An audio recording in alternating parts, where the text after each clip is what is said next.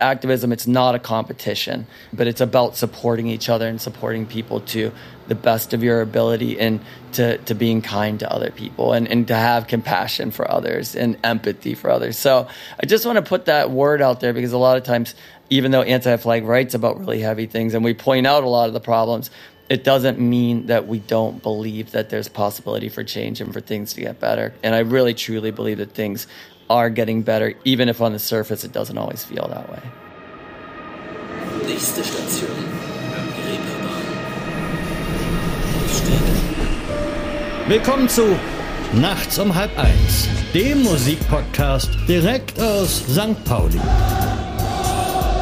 Hier spricht Nora Gantenbrink mit KünstlerInnen über Musik, Geschichten und Popkultur. Herzlich willkommen in den German Wahnsinn Studios.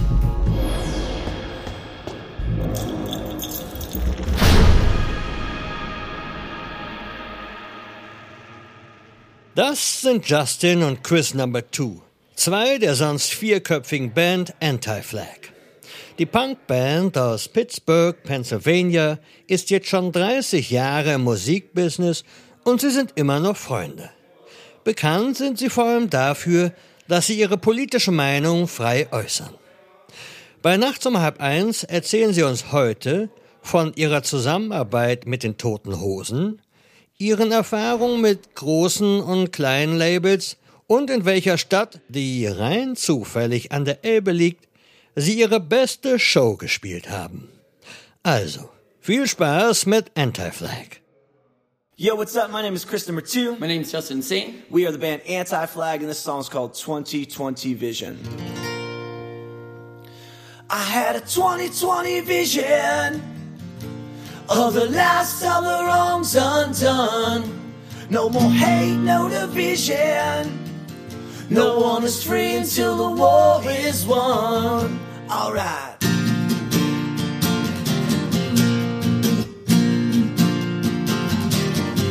Is there an answer to the question?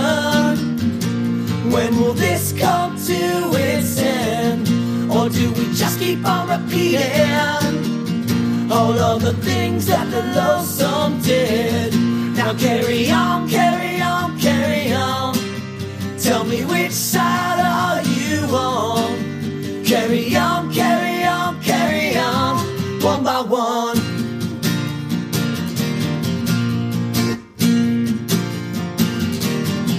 Now there's a silence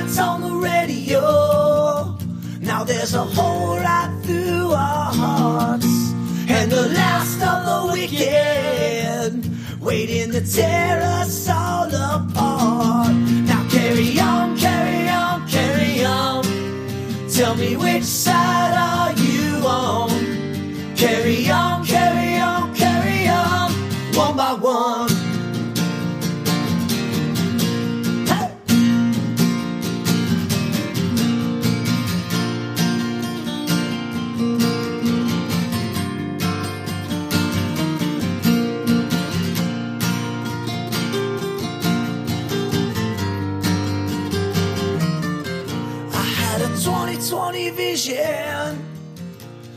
the last of the wrongs undone. No more hate, no division. No one is free until the war is won. Now carry on, carry on, carry on. Tell me which side are you on? Carry on, carry on, carry on. For the people Carry on, carry on, carry on, one by one. One by one. One by one. One by one.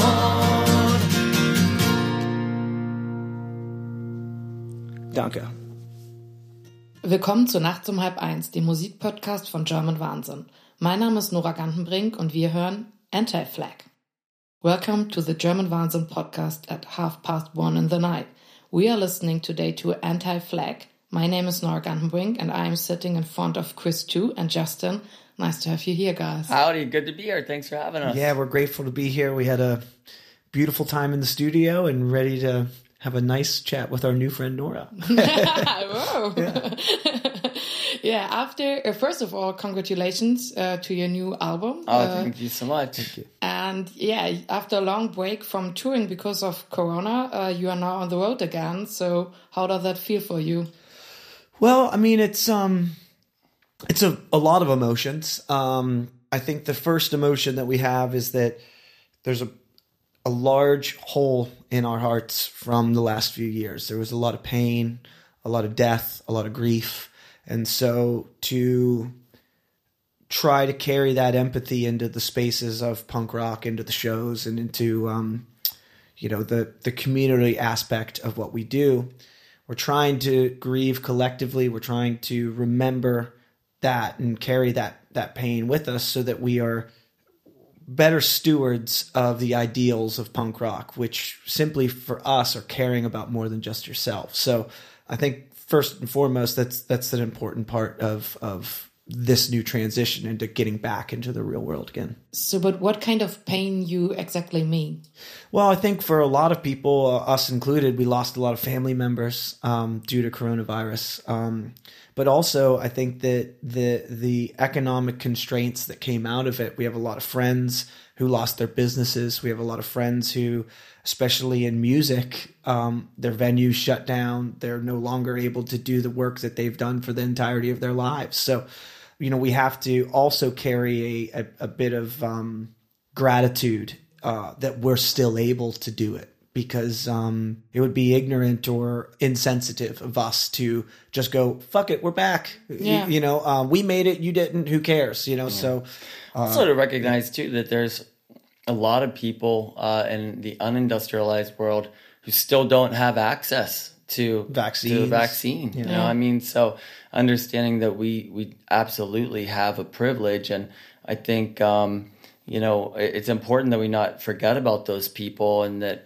we we pressure uh, our government and other governments uh, to make sure that uh, they share with Yeah. the rest of the world. Yeah, especially now as you see the corporate stranglehold of of our governments um, really take shape, where you know they're talking about vaccine access no longer being free, and uh, as a point of of of profit making for these companies, and um, we believe that to be morally bankrupt and a corrupt policy. I think that the vaccine, things of our health, things of our dignity um, should should be accessible and free to all of those around the world who need them, especially in an interconnected uh, uh, society as we are now. We have the internet. We know these places exist. We know these humans exist, and if we're not willing to speak up for their humanity, um, then you know we're just being selfish in the moment. Yeah. Well, yeah, and I mean we're in Germany, so I mean Angela Merkel um, opposed making uh, the vaccine available to generic uh, companies and, and companies over in other parts of the world. They could more readily distribute the vaccine to people in, in the third world. I mean that's that's totally morally bankrupt. I mean. Um, Joe Biden uh, and, Donald Trump, uh, who both now been president during the pandemic, um, you know, their it seemed like their number one concern was to make sure that American drug manufacturers profit off of a worldwide pandemic. And again, morally bankrupt. I mean, uh, we're we're from Pittsburgh, Pennsylvania. Jonas Salk developed the polio vaccine there. They asked him, they said, "Look, wow, you developed the polio vaccine. Uh, you know, how much will you charge for it? You know, will you patent it?" And he said, "Can you patent the sun?" You know, I mean, his attitude was, "We have to give this away to people. There's a horrible." illness that's that's Yeah. afflicting people so uh, it, it's it's really uh, shameful and um, you know a sad state of corporate power and how much uh, control they have over politicians that we've come from a point where during a worldwide pandemic we give a vaccine away for free in modern times we make sure that companies profit from it And I asked myself, there's a song on your new record which is about the health system. Yeah. Was this song inspired by the pandemic Hmm. or? Yeah, partly um, because which is I- interesting because we didn't write about the pandemic Yeah. so Yeah, much yeah, on the yeah. record, but this No, and this yeah. particular song, yeah, Um, but I, I, I, we are in a, a bit of a um, derailment from your first question, so I'm sorry, but Yeah, that's no, what no happens problem, with the no problem, anti-flag. no problem. Yeah, that's what we do. yeah, yeah, yeah, yeah. Um, but that song you're talking about is called "Modern Meta Medicine," and it's talking uh, initially the the um, impetus of the song or the the kicking off point for us was there was a moment in American history um, in the 50s and 60s when there was a massive push from people and from legislators, from people in government, to make healthcare universal and free and accessible for people. Um, comparable to the system that you have here in Germany, where if if you're sick and you have a terminal illness, or if you have cancer, if you have something, you're not in danger of going bankrupt because of that. In America, we have a system where people talk about American exceptionalism. This is where America is exceptional.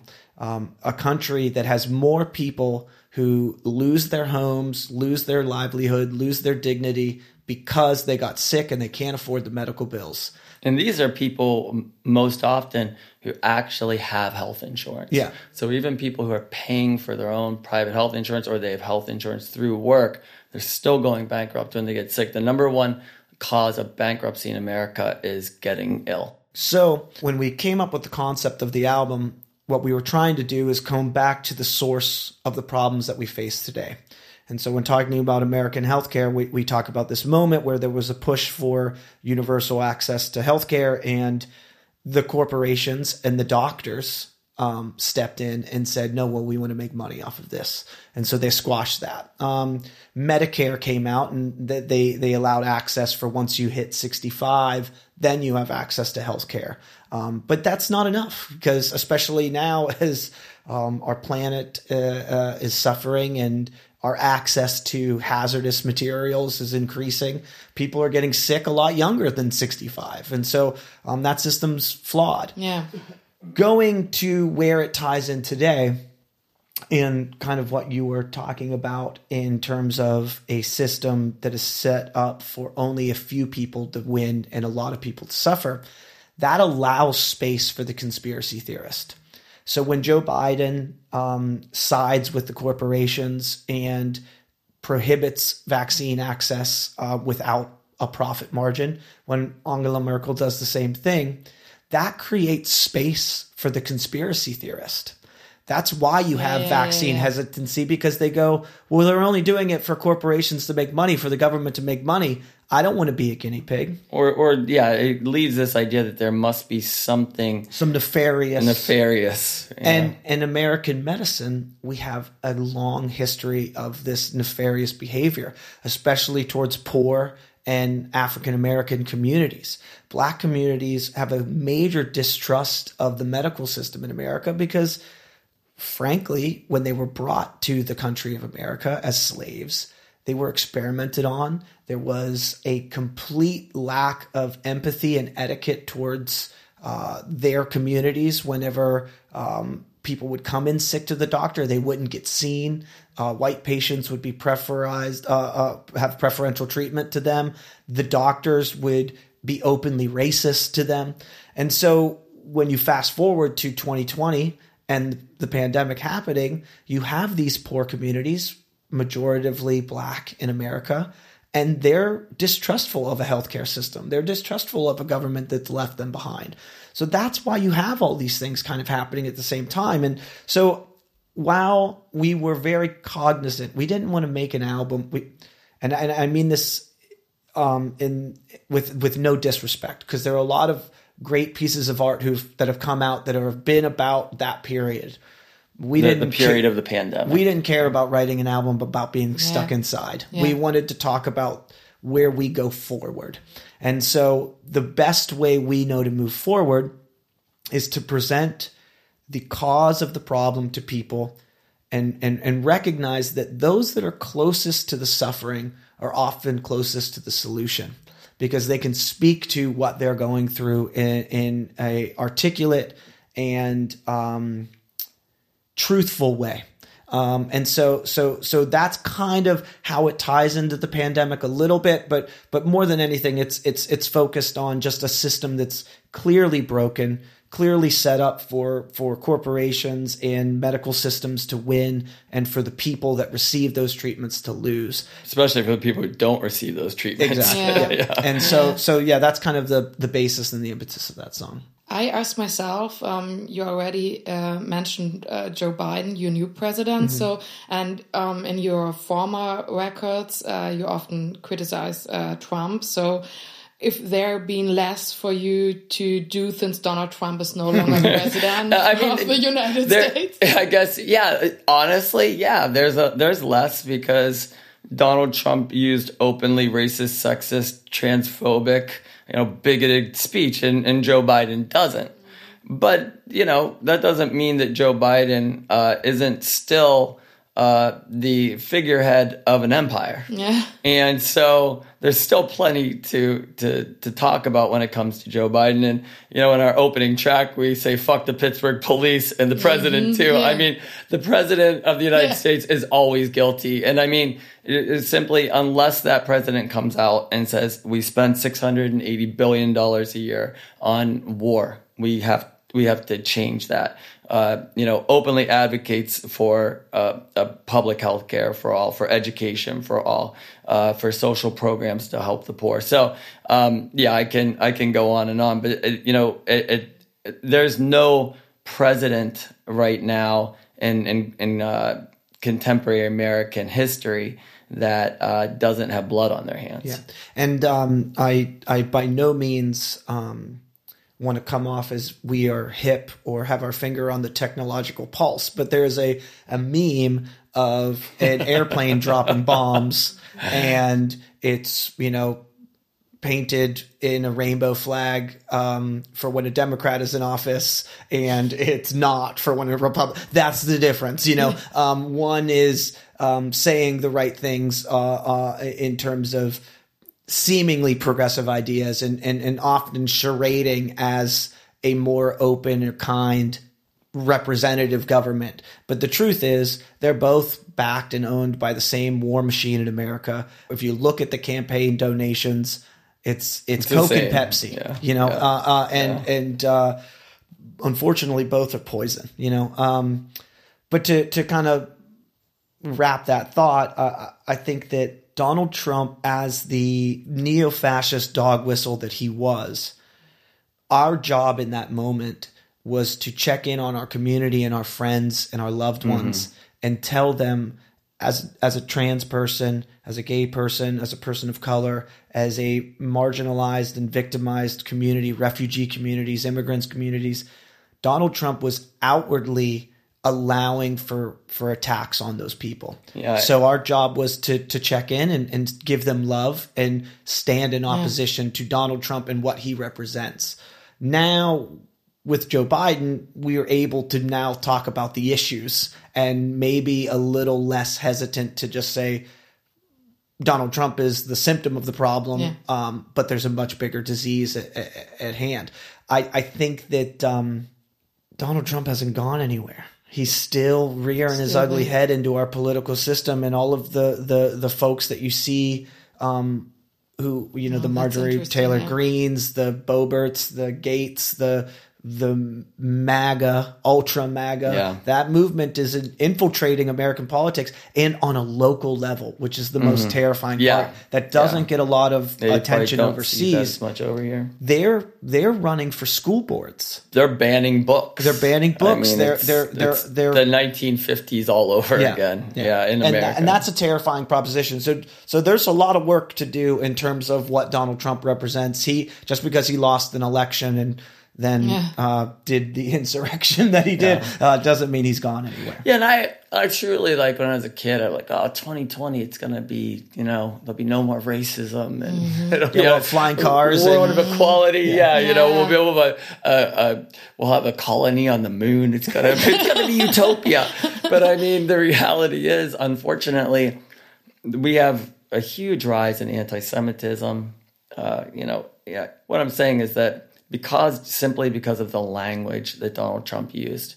There are marginalized groups or minorities in America now who are under heavy attack, and it's Jews, Muslims, Asians, uh, Mexicans, anyone from S- South or Central America, and um, and unfortunately now we have to speak about the fact that uh, it's wrong to attack those people. So you know, which seems like such a basic truth and something that we shouldn't have to present to people, but we do have to be a counter voice because unfortunately that ugliness has been released out into the world. Yeah, the, he he, as a politician, tapped into a right wing religious fundamentalism that is usually reserved for um, insane regimes, uh, for dictatorships, um, and and they they don't believe it. None of those people are truly religious.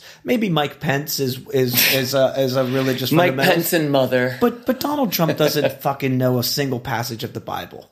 No, that's what's wild. He has- that's what's, and his most avid base are these theocrats, Yeah. and that's what's incredible. and and he's Yeah. just used those people to consolidate power and make a lot of money for him and his friends. I love the part in the Bible uh, says that Jesus, he's really, really strong, uh, Jesus very on- powerful. On, the third day, Jesus said Donald Trump will be president. Um, Well, what you realize is that these people don't care about the values of Jesus, you know, peace, love, equality. What they care about is power and theocracy White and white supremacy. And that's what it ultimately boils down to Christian white supremacy. Anti Flag is well known as a really political band and um, since decades.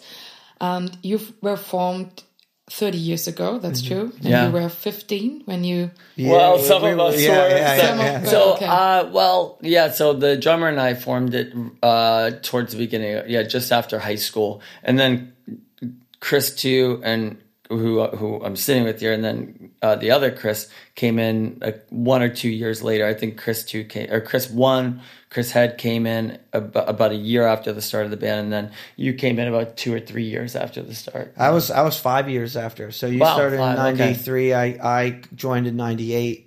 Um, Okay. I think Head joined at the end of '96. Okay, Yeah. okay. Yeah, but then 98, like we've had the same lineup since then, and that's really the core. I think, like, even when number two came into the band, it still took us, we were still finding our identity. I mean, we had an identity, but I think uh, from a ide- ideological standpoint, but musically, we were still forming that identity. And it, it took a one or two records, even. You know, we had two, we were working on our second record when number two came in, and then he came in, and then it still took another one to two records to really become the band that we are today. Mm-hmm. Yeah. And yeah, I, I would like to go back in the days be, because I have been to America several times, but I've never been to Pittsburgh. Oh, so, yeah. what was Pittsburgh in the 90s when you founded? Uh, how, Yeah. how can I imagine you're growing up in Pittsburgh? I assume um, it's not dissimilar to Hamburg. Um, I, I- I think that all the time. It must Yeah. be really similar because our, our industrial base went away and the city went into a Great Depression for about 25 years. Yeah. And, um, you know, it was just a blue collar working class, you know, we say meat and potatoes, you know, very like traditional kind of uh, city. Um, very industrial. You know, I mean, the the at one time Pittsburgh was the steel capital of the world. You know, um, so 185,000 people left the city in about five years. I mean, it just Yeah. it depopulated Yeah. and people moved all over the country trying to find work. And there's our local football team, our American football team, is the Pittsburgh Steelers, and they refer to themselves, you know, the the, the fans as the Steelers Nation. And what's unique about the Steelers is that their fan base left Pittsburgh and moved all over the country. So now, in almost any major city in America, there's a Steelers bar. That Steelers Nation just spread across the entire Okay. country Yeah, I mean, of there's- people there- who there- are looking there- for work. and you know? and and you know Pittsburgh also was a city of immigrants, um, and I think that those jobs being prevalent and present in the 50s, 60s, and 70s um, was why we had the population boom that we had and why there was a destination to come to Western Pennsylvania. And Which is what my dad did. It's what his mom did. yeah. His, his mom's from Italy. My dad's from Ireland. Yeah. And they both, my mom came over when she was 13.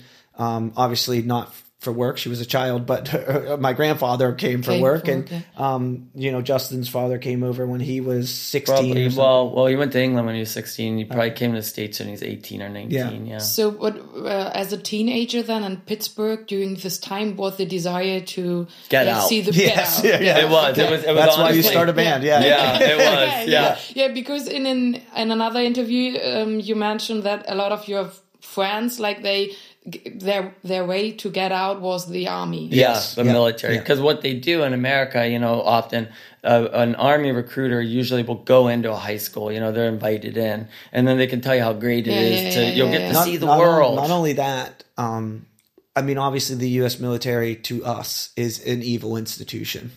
Um, but one of the most evil things they did, and or they do, um, and I saw this with my older brother, who wasn't proficient in school, um, had terrible grades, was not going to college, and in fact dropped out of school and Yeah. went to a trade school to to get some form of a degree just to get out um, they know that. And so they find those kids who have no direction, who are failing, and they say, You're a loser. You're a failure. If you want to make money, you have to do this. And we got rid of the draft in America and we got rid of um, uh, a form of um, mandatory service, but instead we got this predatory replacement Yeah, so they always talk about the army as like it's an all volunteer army, but it, it's it's actually a you know there's a predatory system that brings people who are disadvantaged into the military. and not to um, turn a serious conversation into a commercial for our album, but another mm, in uh, um, thread that we're trying to pull on with the album is today there's discussion in America to allow for universities, um, e- local universities, maybe not higher, uh, um, what do you call like um, Ivy leagues, but like Well, uh, the state community institutions, institutions, community colleges, yeah. um, they want to make those free. And the pushback is that we will get less people to register for the military if university is free. And they're not hiding it. Like that's when, yeah, they're when they literally go, like politicians like we can't do they go- that. they go will on te- join the military? Exactly. That's what they say on television. So, So it's not even yeah, it's not even like they- they're not even trying to pretend anymore. It's just accepted, yeah. which is and so I think that that- shocking. yeah. You know, people ask us all the time, like, what are the stark contrasts between touring in America and touring overseas? We see young people, we see uh, slightly older, uh, you know, 18 to 25s, and then we see 40 year olds at our shows in Germany. We don't see that in America. You are involved in punk from 15 to 19, and then you go away. And then maybe we get you back when you're 35 if you get a babysitter for one show, if we have a good enough, you know, like, Okay, but that's, why it. you love to come to Germany. Well, yeah. I mean, truthfully, because aside from 2023 being the 30th anniversary of the band, it's also the 20th anniversary of the first time we came to Europe. And we are still, we, there was a kid at the show last night who said to me, Thanks for saying that it's your 20th anniversary. I now know that the shirt's 20 years old. And that to me doesn't happen all the time. You know, um, we'll interact with some people who got involved in punk when they were young and still kind of carry that passion into what they do. They'll come up to us and say, "Oh, yeah, now I I work in justice work, or I work at a NGO, or I uh, ran for local government thanks to punk and what it did to me." But it is that is like a unicorn in America, where over here it's almost commonplace, and um, that has a lot to do with the a failure a failure of a healthcare system and a failure of an education system in America. Song's called "The Fight of Our Lives."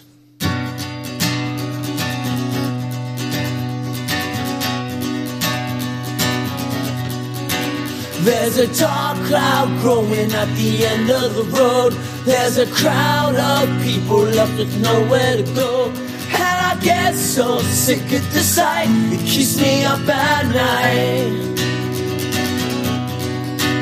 There's a headline saying that this is the end. There's no conversation, it's just us as them. And I get so sick at the sight, it keeps me up at night. We're in the fight of our lives, crossing over the lines.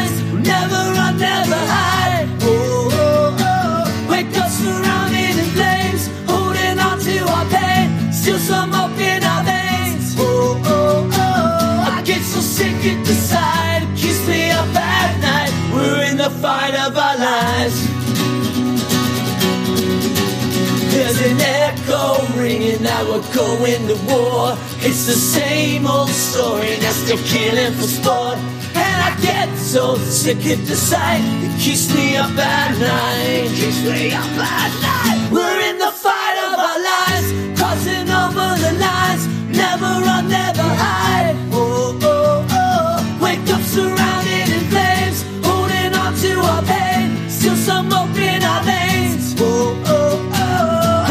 So sick the sight, it keeps me up at night. We're in the fight of our lives.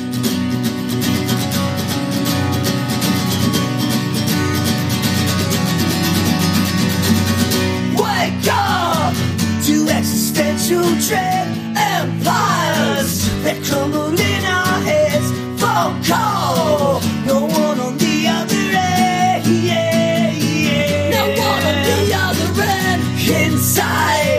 Uh, to dispel the myth. So tired, we haven't done anything. Reach out.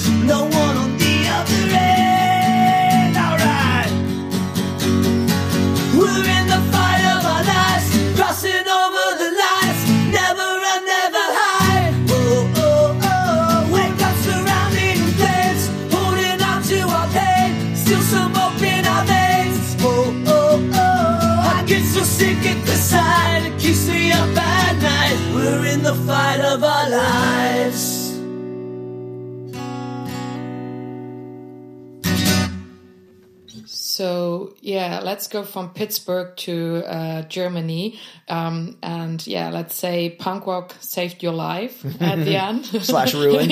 yeah, that's the that's what we say. so, you, you, but what would you say? Um, uh, what made you so political? Was it punk Well, rock? Was it I don't know? It was Pittsburgh. Pittsburgh, I mean, yeah. because because Pittsburgh was so um, steeped in labor history and, and in labor, um, the the unions were really strong and uh, and they they had to be because the uh, the mill owners and and the uh, industrialists were ruthless and. Um, and, and for example, I mean, my grandfather was involved in a strike where um, they were run over by police. This would be in the 1920s. They were working for 25 cents a day, um, 12 hours a day, six day work week.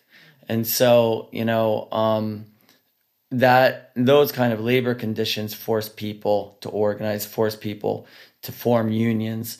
So the unions became very, very powerful. So in Pittsburgh, I mean, like you did not cross a picket line, you know, and so we just everybody was was very, very committed to the union, and um, so ultimately, music was political in Pittsburgh. Like it's it's interesting, like the punk scene, the music that came out of the punk scene was all political. Like all the contemporary bands that we grew up with locally we were all political bands. I didn't even really realize like a punk band couldn't be political mm-hmm. until like years later. Until we heard someone from mm-hmm. California. yeah, exactly. You know, I'm like, oh, this is weird. These guys are singing about like the beach and dating, but it still sounds punk. I kind of like it. It's strange, but okay. But like, what's even interesting though is that even bands that were more mainstream that broke out of Pittsburgh and and you know had maybe like a pop hit or whatever they were still political. Like there there was a couple of bands that like had some more mainstream hits on the radio and that kind of thing. But it, you would get their record and realize like there's still politics in this record. Even the pop acts that left Pittsburgh were still influenced by growing Yeah, maybe the there. only one who didn't was Christina Aguilera, but that's because uh, she missed it. You know, she was a little too young. But like, you Yeah. know, we had a, a, a, a, a pretty famous group called Rusted Root. They had that song "Send Me On My Way," and it was uh, in the Ice Age soundtrack and all of that stuff.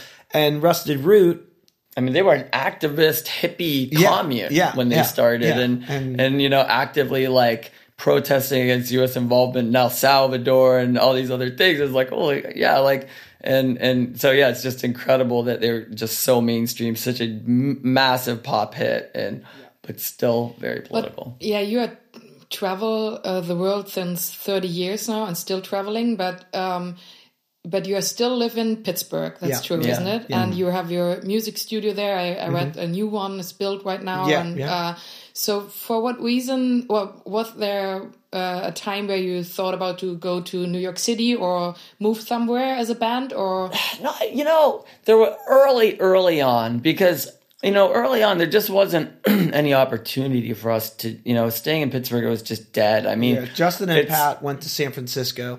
Um, Yeah, and they, I had a brother there, so Yeah. we were like, well, let's go out there. but that was kind of like Anti Flag really hadn't started yet. Justin Yeah. had the band name, and and him and his sister, whenever they were really really young, made a punk band called Anti Flag. That didn't go anywhere.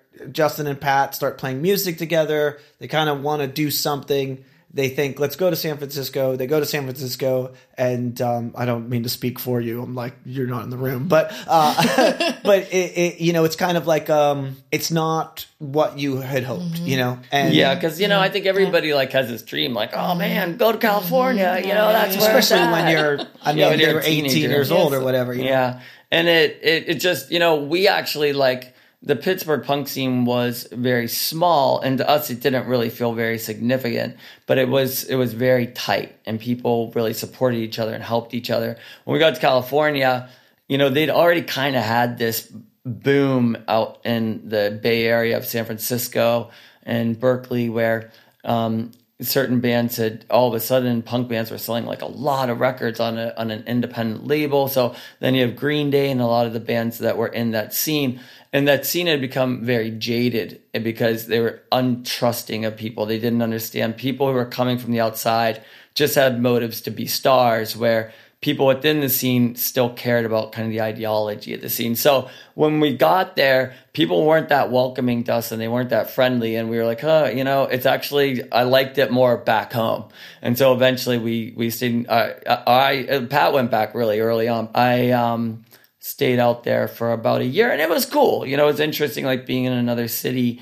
Um, but ultimately, like I realized, like, oh, you know what, Be- being back in our hometown and being with people that understand us and care about us and who we care about, um, that ultimately became more important to us. And we realized, like, hey, we actually have something really special in Pittsburgh. We could build it into something more if we uh, keep putting more effort into it. And so that's ultimately why we stayed in Pittsburgh. um, when when Pat tells that story, he says that the drive across the country is his favorite part about it. yeah. Yeah. So that just kind of shows you what uh, he was left I got with. it. Yeah, yeah. okay, right? okay, Yeah, and I, you know, like I, Pittsburgh though is has become such a unique city, and it, you know, over time, and and we really do love it. You know, it's like in a lot of ways, it's still very old fashioned, and um.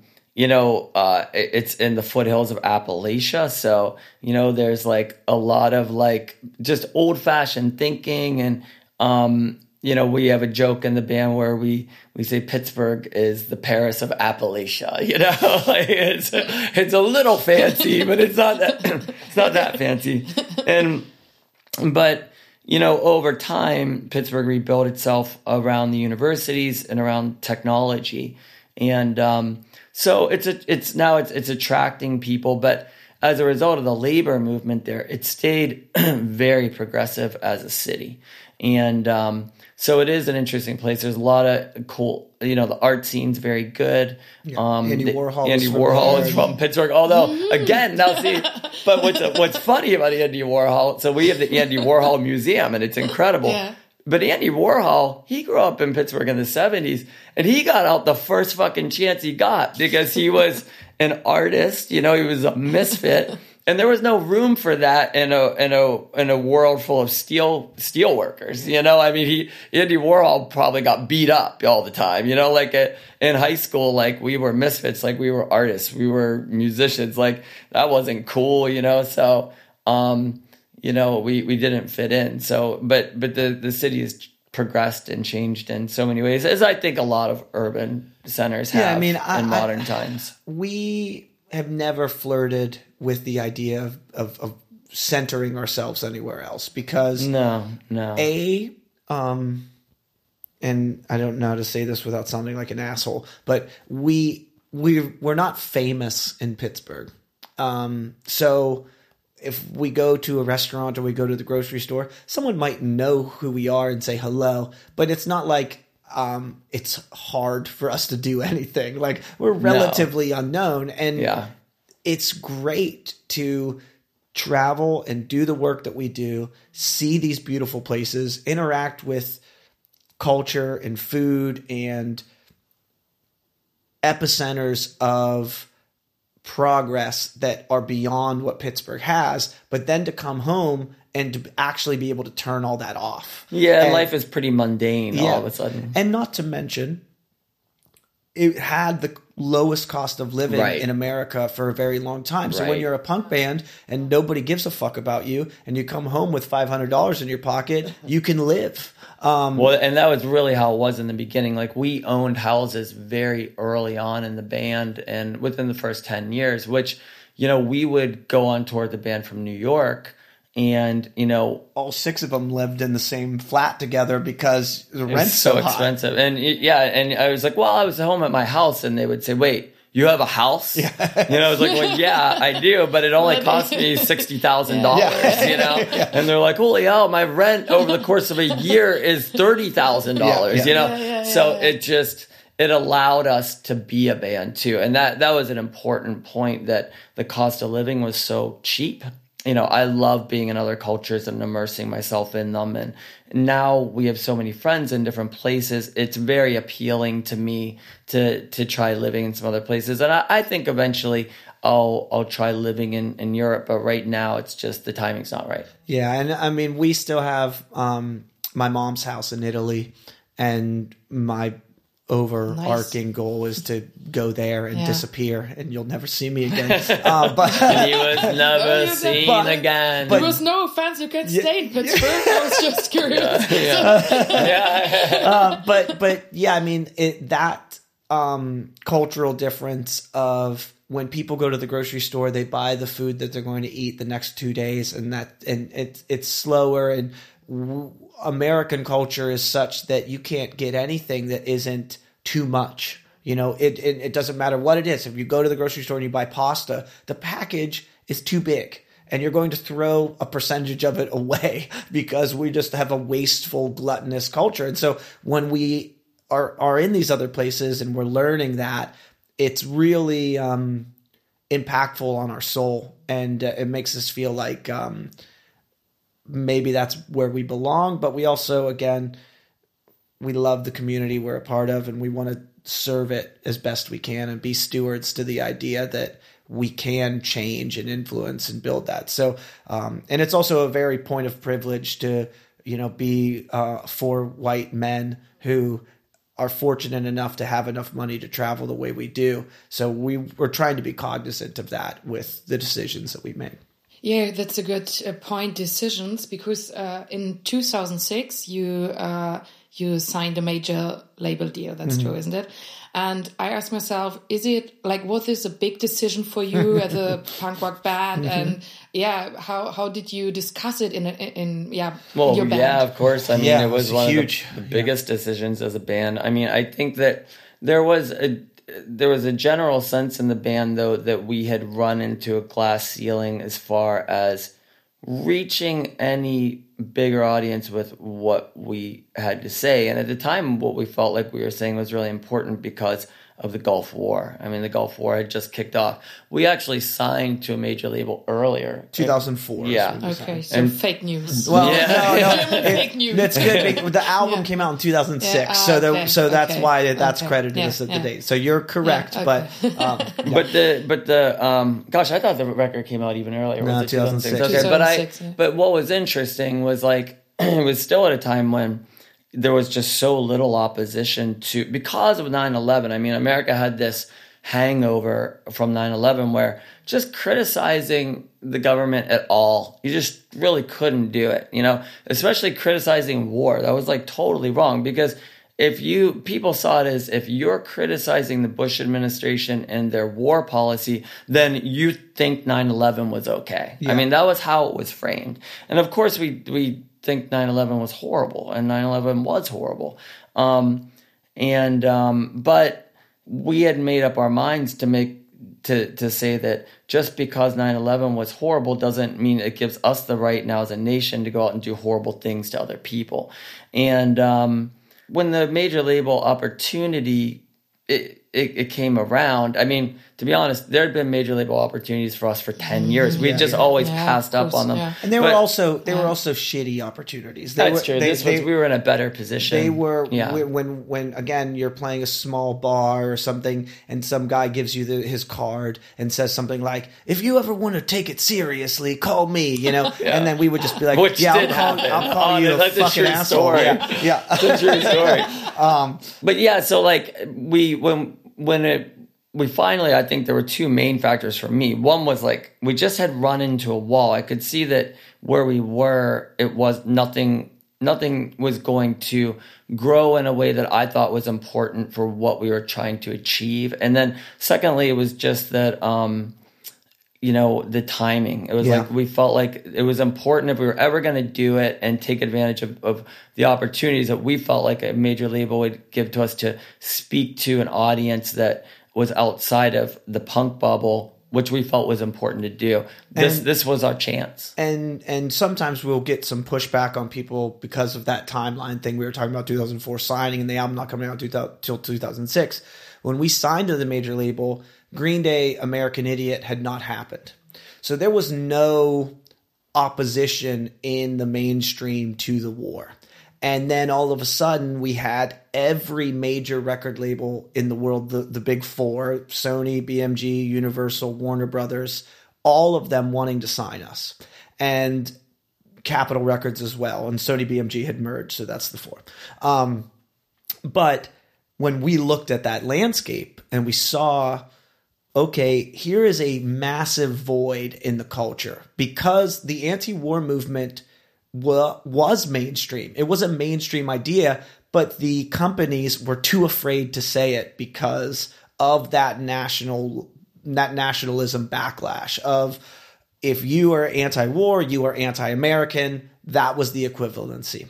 And so for us being called anti-flag and having these fools um, throwing everything that they could at us, we were in this tremendously advantage, uh, uh, tremendously ad- advantageous situation you know, to, to negotiate with them where we actually wrote the entirety of our contract. yeah. I mean, it was it was it was like a movie. It was honestly like comical. You know, I mean, we asked for things and they're like, "Well, okay." You know, I will say one thing though. I mean, I, everybody wants the major label to be evil. I mean, we ended up signing with a label not based in LA, based in New York.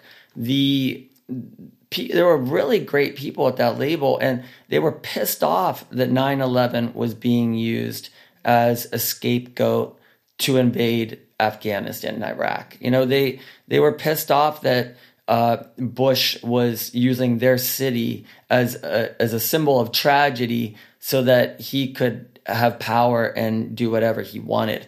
And and i think that that there was actually a real passion for the band from that label. And i i really appreciated that. And and to this day I absolutely believe that. And they're you know the president of the company his his office the window looked out at the twin towers and he saw the towers go down uh, from his office. And so um, there that particular company i think it, it, there's a reason why we went there because there, once we actually sat down and talked to these people there was a human element to it. And and and the people that actually really mattered at the label stood by the band and and really b- helped us. I mean it's shocking you know i didn't expect that. That was really a pleasant pleasant surprise. And and our mentors at the time um you know Yeah, there are many yeah. there are many but but our main mentors at the time were two opposite spectrum folks.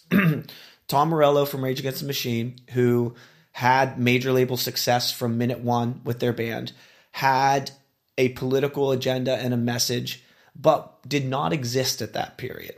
Rage against the machine had broken up in 1999 or early 2000 and there was no sign of them returning. It wasn't until 2008 that they got back together, but Tom and our friendship remained intact. Tom actually is the one who introduced Rick Rubin to Anti Flag. Rick Rubin wanting to sign your band, made every major label want to sign your band. He he basically set us down and made that happen. The other mentor at our time was Fat Mike, who ran Fat Wreck Chords and who was the record label of our previous two albums, Underground Network and The Terror State, which was the precursor to the war. It was written in the lead up when we saw what was happening. we saw what was coming Yeah. And so both of those guys, you know, Fat Mike has a entire catalog of music at that time saying I'll never sign to a fucking major label. I will never have a song on the radio. I believe in the power of punk rock. And then you have this other person who has had success at that world, has infiltrated and disrupted and agitated to a point where he's created a generation of activists. And both of them met with us looked at the contract that we had and said, if you don't sign this, you're fucking idiots. so uh, that was all we needed to know. I mean, it, it, it was Yeah. so- the- because the contract said our, our the the the, It's just the- we just had the freedom to do what we wanted and to do the and what we needed precursors do. of it, the Yeah, main then the main like points, chance, so. the main points were guaranteed. So for two records, and then we got to leave. And so Mike was like, "I've never seen a major label contract where they don't own you forever. If you don't sign this, it's you pulled off the Sex Pistols rock and roll swindle. Mm-hmm. Like you actually did it. Like that's the punkest thing you could do right now. And so that But- gave us a lot of confidence um, with the decision we were making. Yeah, making. but the thing that really honestly influenced me more than anything was Tom because Tom said, "Look, you know, um, you can be really you, you can make a huge impact on a major label." And he he truly believed that because he did it. You know, and so we had this example of somebody who had done it. And as I said previously, I just could tell where we were on Fat Wreck Chords. It was good to us, but I there were bands on Fat Wreck Chords that I watched run into that glass ceiling and they couldn't get past it. And um and so I just felt like that's where we're headed. And then here comes Tom and he's like, "Look, you know, you guys are saying things that that matter. You can influence people. You can have a huge influence on many individuals.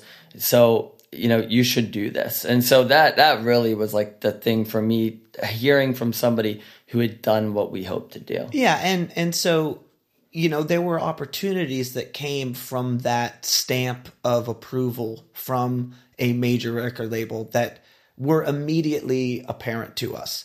Um, and again, no disrespect for the to to the infrastructure of Fat Wreck Chords and what they provided for us, but CNN would not talk to Anti Flag until we were on RCA Records, and because that press person has that relationship and they're whatever, you know, and so um, it was immediately apparent to us, especially going into the election and all of the things that were happening around the war. That okay, if if if if the record doesn't sell one more copy than the others, it's still a success because we stuck our ugly mugs and our dirty noses in places that would never have us before. Yeah. So that was the victory. I mean, the idea of, of, of quote unquote spreading your message to a larger audience, that logic is a little bit flawed because there's no guarantee that anybody Yeah. is going to buy the album or it's going to reach further. The difference is RCA Records told us you have a label in Germany now. You have a label in Japan now. You have a label in the UK. Whereas Fat Wreck Chords was in San Francisco. And our album was an import in all those places, which meant instead of it being $15 at the time, it was 30 So if you wanted it, you you had to care. You, you don't go to the record store and be like, oh, um, I've never heard of this. I'm going to spend all my money on it. So that was like, those were the head turners for us. No, it's uh, it's really your story is interesting because I agree with that. It's not like major always evil and independent always. Yeah, uh, yeah, there uh, are uh, there are great yeah. people everywhere. We Yeah. the only label that ever ripped Yeah. us off was an But it's independent exactly label. yeah yeah yeah, yeah. i mean Yeah. I, we don't want to talk shit but but truthfully yeah the only time we've been fucked um, by a record label it was An indie it was label. the, it, it was the small punk one you know and it's like and that guy took all of our money and has a really nice house in, now- in, in, in New York. yeah actually in in new york in, yeah you're right Yeah. Actually, I think he has a house in New York and LA. Actually, Yo, what's up? We're Anti Flag. This song's brand new. It's called Victory or Death. One, two, three. When the world starts burning, ring the bell, ring the bell. We can say we were there when it fell. Hear the voice of the choir, fare thee well, fare thee well. We gave 'em hell, gave 'em hell, gave 'em hell.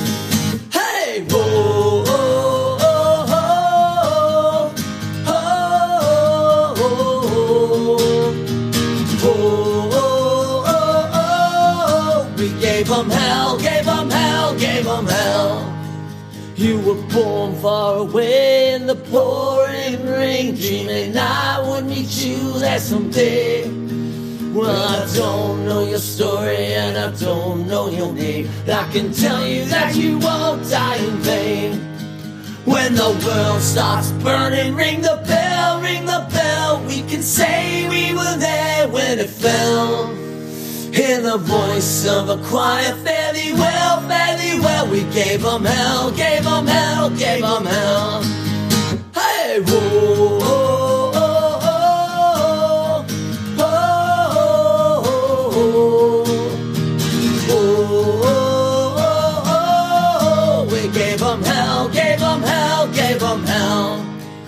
When you come face to face with the weight of your fate, count your blessings just count your mistakes. When the sun begins to set on the things you never did, will they haunt you all the ones you have left? To the end of the day, nothing left but to raise up a glass to the lost and the brave. You may be buried in a grave that is marked with no name, but I'll be thrown down in that hole just the same. To arms the brave, unknown soldiers wait. March on, march on to our very last breath. It's victory oh or death.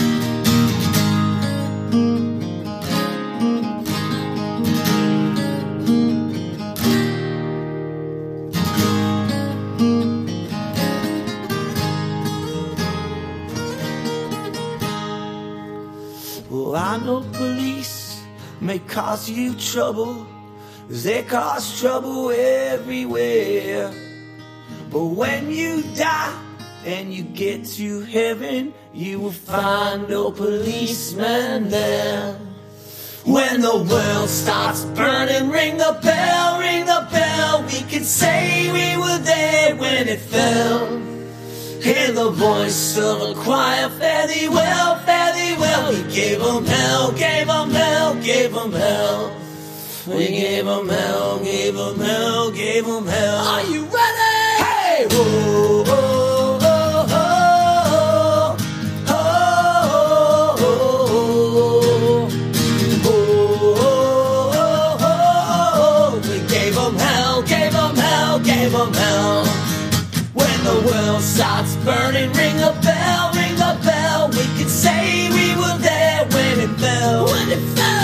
the voice of a choir, fare thee well, fare thee well. We gave 'em hell, gave 'em hell, gave 'em hell.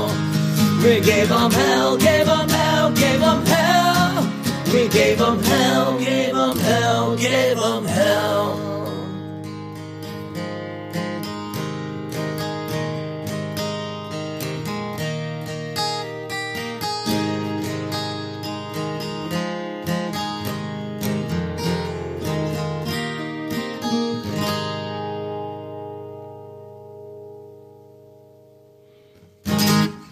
You have a song on your record with uh, Campino uh, from Den Toten Hosen.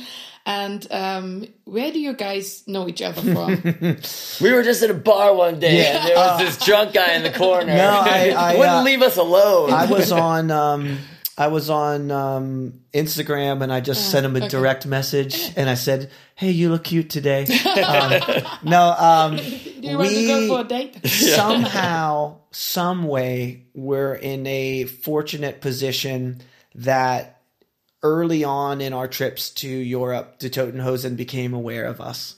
And I think it's a testament to them as a band um, and their commitment to staying in a place where they can have some semblance of what's happening in punk rock in Germany. Actually, I think they have like a very good semblance. Like I think they actually just love punk. I mean, Yeah. it's it's very apparent if you're around them at all. I mean, uh, it's not rare to see a member of the Toten Hosen at a punk show. Yeah. I mean, they just love it. So that is, uh, I in that respect, like yeah, as you was saying early on when we started coming to Europe, we got invited to go on tour with them. So Yeah, we played a, we played a handful of shows with them, and we show up the first day, and there's a bottle of champagne and a signed note that says "Welcome."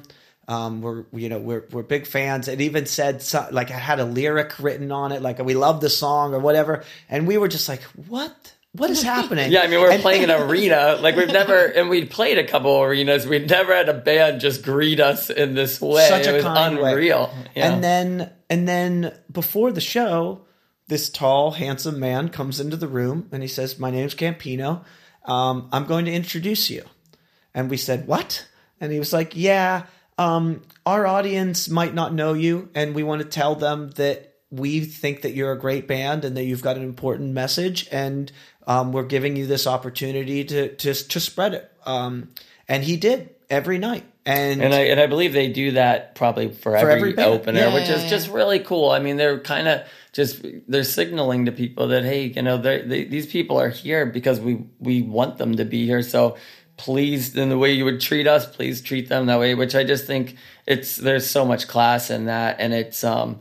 You know, it, it's that's how we've always conducted ourselves as a band. Like it's our drummer, for example, like he is adamant about anytime we headline that his drums are struck and taken off the stage so that the other opening band has the same opportunity as we do to have a full stage and put on the best show that they can put on. And like it's you know, they they just kept that punk attitude and that punk ethos, which is which is something that has always been important for us just all the way through all 30 years of the band. So we had that connection early on. We didn't stay in great touch, but um, over time, you know, there would be a connection here or there. We played together again at some uh, some of the festival or some of the shows that they put on later.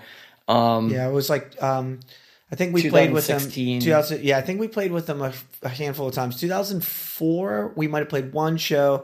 Then we did those handful of shows in 2008, and then 2015 or 16, they invited us back for three shows. Ah, okay. Um, and and then we write this song called "Victory or Death." Yeah, and it just it you know like with with each of the songs, you know, there's features on many of the songs, and when we you know, which we could talk about that, but cutting to this song, basically the idea was if we hear a part in our head where we feel like who would fit into this part, um, and you know, the song is so anthemic that we thought. Oh wow! This just reminds us of the Toten Hosen, and and the idea was just like, well, let's see if we can find a way to reach out. And so that was, you know, even though it had been a while since we we'd been in touch, but you know, we didn't have high expectations, you know, because we're like, I don't. We figured Campino's probably very busy, like they're a very famous band. it is a point um, that we're trying to make with the album that the community of punk rock is without ego. And we are all yourself, myself, Justin, Susie, who's also in the room with us. Um, we're all influencing each other all the time. And and if we're doing so in a way that is positive and kind, we should embrace that and share that knowledge with other people that hey i was doing a podcast today and my friend nora said something really cool and i don't need Support. the ego that i stole your thing that you came up with you know and so and so when you're writing this music and you've toured with these bands and they're influencing you we just collectively said it's our 13th record Yeah, we can acknowledge. we can that. acknowledge That's cool. that. And the best way to acknowledge thing, that yeah. when you've written a song and you've toured with Silverstein and you stole from them, call Silverstein up and have him fucking sing on the song and just let people know that's where that came from, you know? And so um, there were a couple people in mind with Victory or Death that we were like, yo, it's a little bit like Rancid. We were kind of biting that like really like a big cordial. That's how they play. But when when we really got that mix and we got the beat, and it, it wasn't just us banging on guitars. When it turned into a song, we were like, "Oh, this belongs in a football stadium." Uh, soccer, and uh, the only hooligans we know are the Toten Hosen. So, uh, so yeah, I mean, okay. through some friends, we we got back in touch, sent them the track, and thankfully he felt the same way. And I think he was the first one done. You know, Yeah. and, and like which is uh, you know, it's just which like, is a testament to him because he worked on it Yeah. like that and that was what was really cool i mean he he put his heart and soul into it. And my impression of the whole experience was that campino just fucking loves music. He loves doing this. And and he he sent it to us and he's like if you don't like it tell me and i'll work on it again. We'll fix it. It was like so it was yeah. And then two days later, he shows up at Rebellion Festival. We, we finish our set, and then I just see this tall, handsome man come in again, and I was like, "Man, my direct messages work." it's date night. Yeah. No, but it was dope. Yeah, he came out and saw us, so Okay. that was a really cool way to like. So you know each other then, uh, like Campino and you, since uh, Yeah, 18, two- 20 years, 20, yeah. 20 years. And um, can you still remember when your first performance was in Germany? Like in- Yeah. The Oh, yeah. very first performance Where- where? in Germany. Our very first performance in Europe was at was actually in the Netherlands, and it was um, oh geez, the city name is escaping me, but I but I know that, and I remember that show very very well, and I the the city name will come back to me, I, but I remember you know just that it was our first opportunity to play in Europe, so that that really stood out to me. As far as our our first show in Germany, I I, I want to say No problem if you can't remember. well that's fine. Well, actually, now that I now that I think about it, so we were actually invited to Europe um, by Melancholine, and that was the first time we ever toured. So the tour was Anti Flag opening the Donots main support in Melancholine, and of course that's where we met the Donots, and it was you know we took a real leap of faith because we'd never met the Donots and we shared a bus with them, you know, and we luckily we showed up and they were really cool and um, you know one of the the first things that that they talked to me about was was uh, going to their local record store, which happened to be like an hour and a half bus ride away to get Die for the Government when it came out. So I was like, oh, this is great. Like these are our guys. Um, I don't believe this to be true. uh, but as I as I consult my cellular telephone and the internet, there is a probability that our first German show was in Hamburg. Uh, uh, okay. let's let's create a le- let's create some folklore here. You know what? I re- Yeah, yeah. How about I remember and it was in Hamburg. Boom. and it was the best show anyone's ever that? seen. Yeah. What do you think of that? Yeah. you don't have to say that. but but coming coming around though, coming around seriously. Um, but yeah, so it would have been whatever city was on that tour. I think that would have been our first show in Tilburg, and and It was Tilburg. Thank and you. and, yeah. and I yeah. think the venue is like was like sponsored by Pepsi or something. I remember Yeah. it was like called like Okay. Pepsi Live at the time or whatever, and I was like, well, this sucks. And yeah. and then and then we went to Spain also because we played Mm-hmm. I remember that and being like, because we had no concept of it, and we were playing on average to 200 to in Pittsburgh a thousand people. And then we get on this plane and we land and it was i have some photos of it that were so insane. I mean because we didn't have enough money to pay the baggage fees so we duct taped two guitars together um, To make it to make one it one piece, piece, yeah. and so and so we're And sitting, when we got here, we rode the train. You idea. know, Yeah, we we, all had went- all yeah, our we took the gear. and train. We just like Yeah, carried yeah. all our gear. and and we show up to these massive to 2000 3000 seaters 5000 seater and, We we didn't know. Like we thought we were going to play like these little clubs. yeah And then and um and was then they stuck us on the bus with the Donots um who have become Yeah. some of our best friends ever since Oh, really? yeah It's funny, yeah. yeah and um but yeah i mean what a culture shock just the whole thing it was so overwhelming because our drummer at the time was dating someone from uh, Amsterdam. So we actually went to Amsterdam a couple of days early because she was like, "Look, you guys have never been to Europe. You know, you got to come to Amsterdam. I'm going to show you around." So that you know, we walked out of the Amsterdam train station dragging all of our gear, and the Amsterdam train station. You walk out, and it's literally it's just Europe. It's Yeah, like all of a sudden, bikes like most of- everywhere yeah, and it's like old buildings, and it's streets. beautiful, Yeah. and there's a canal. and then you can get weed over there, and I'm just like, "What's happening?" Yeah, Yeah. I'm like, and then there's some Forget there's about an Pittsburgh. yeah, Yeah. an advertisement with naked breasts on it, and I'm like, "We're not supposed to look at those. We're so prudish in America." I mean, I, I almost, I had no idea what a ringing bell behind me meant on the sidewalk, Yeah, and I almost got almost run over by a biker like every other every other Yeah. minute. It was crazy. So that was wild. Just the, so it was such a cool experience to come and just have such an intense culture shock and. Then all of a sudden we like show up to these venues that are you know bigger than most of the things that we'd played before. Yeah. I've come to Europe now with several friends and other like relationships that I'm, I'm in. And it's so awesome that you talk about walking through that train station because one of the things that I would do is say, we have to go to Amsterdam. and then we would go and be like, I'd bring them out those doors and be like, see, you know, and like, like I, and like, I just was trying to recreate that experience that I had over, you know, and I, like, like, like, like do, do you think it's crazy too? Let's get some French fries. There's a sex shop. Wow. You know?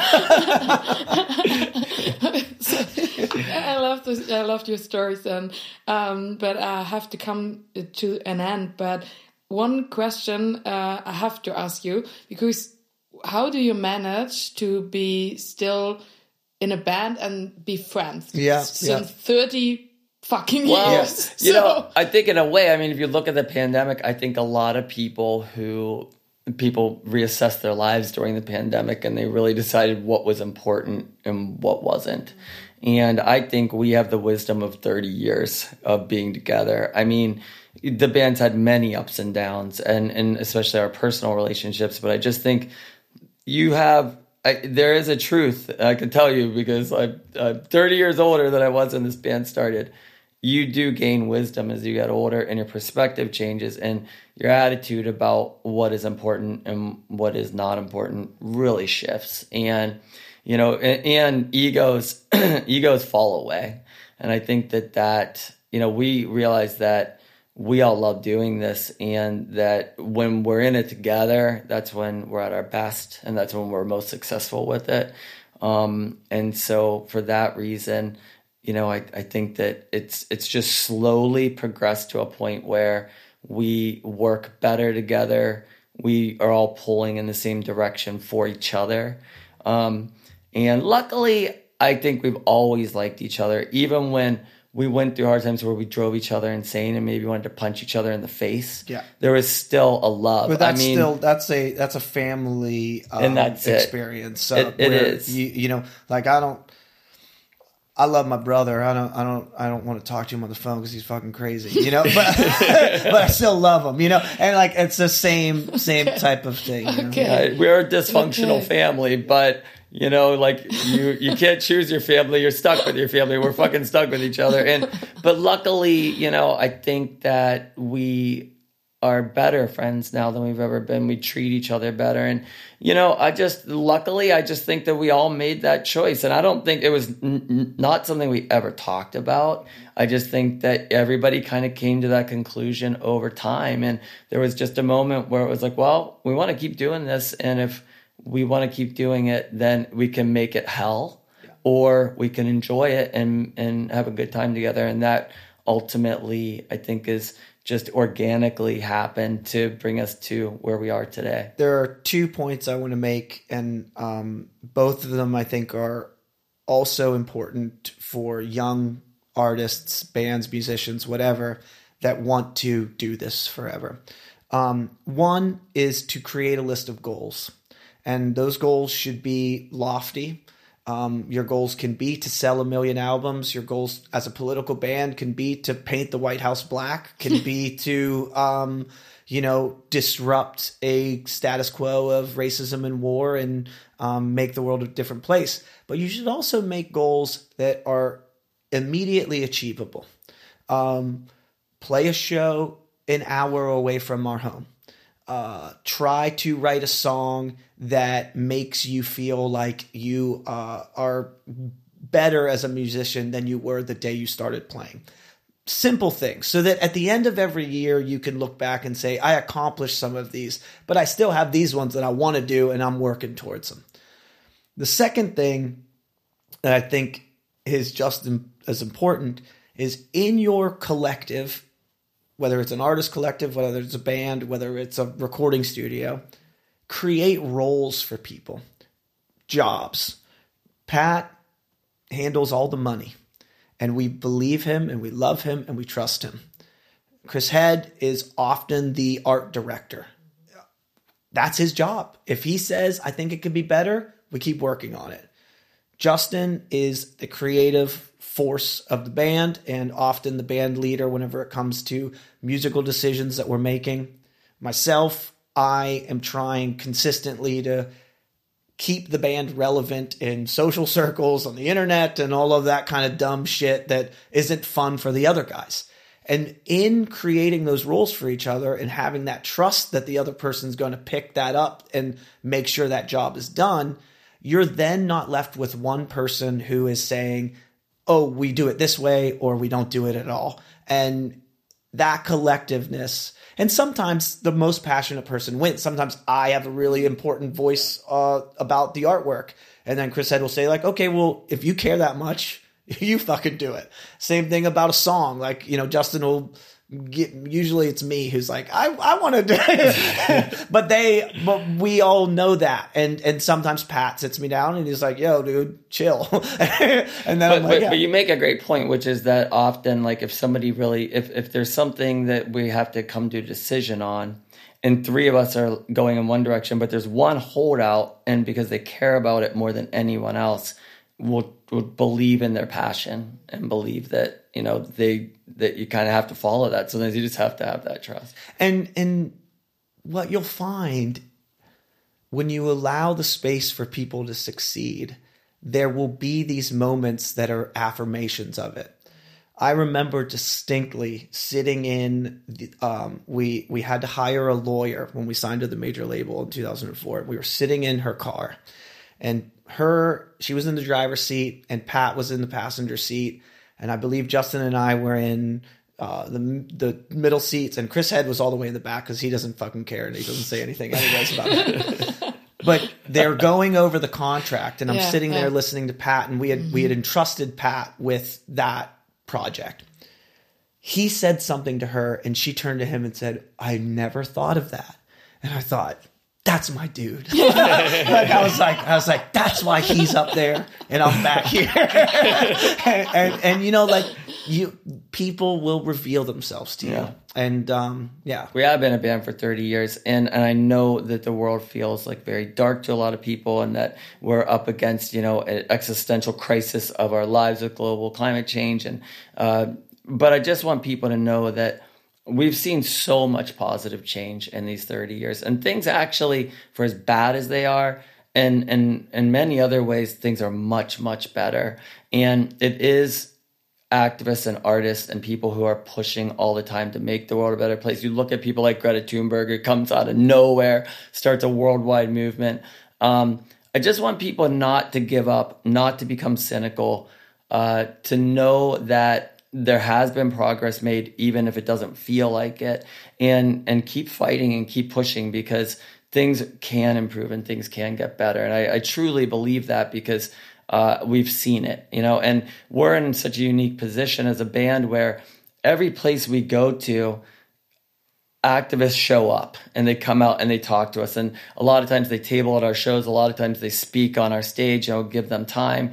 And you realize that there's great people everywhere working super hard to make the world a better place. And I, you know and and you don't have to be in an activist organization. You don't have to go to a protest. I mean the fact that if you care about the world being a better place if you treat people better if you're kind to people that's a, a great first step. And then anything you can do beyond that individually is is important.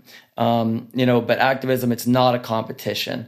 Um, and, and it, but it's about supporting each other and supporting people to the best of your ability and to to being kind to other people and, and to have compassion for others and empathy for others. So I just want to put that word out there because a lot of times, even though anti-flag writes about really heavy things and we point out a lot of the problems, it doesn't mean that we don't believe that there's possibility for change and for things to get better. And I really truly believe that things are getting better even on the surface, uh, even if on the surface it doesn't always feel that way. That's an hopeful ending for a podcast, I Yeah. would say. And uh, yeah, you uh, sung in the song uh, "Carry On, Carry On." Oh yeah, that's right. And at the end, we always have something like a little game. Uh, Ah, cool. on.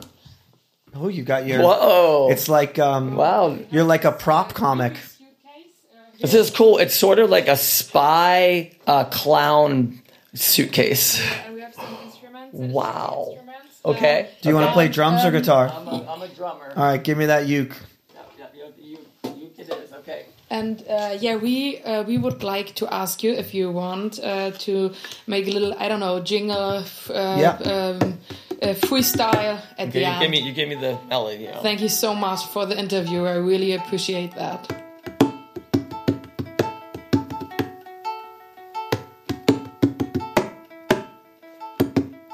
If you ever need someone to read your recording contract, you should call my friend. His name is Pat. Pat. His number's 412. No, I'm not going to give his number. Thank you so much. There was anti-flag here in the studio. Thank you so much. Thank you. Bye. Bye. Das war Nachts um halb eins, der Musikpodcast von der Reeperbahn. Falls es euch gefallen hat, folgt uns gerne auf Spotify oder bewertet uns auf Apple Podcast. Bei Fragen oder Anregungen schickt uns gerne eine Mail an nachts at germanwahnsinn.de. Bis zum nächsten Mal.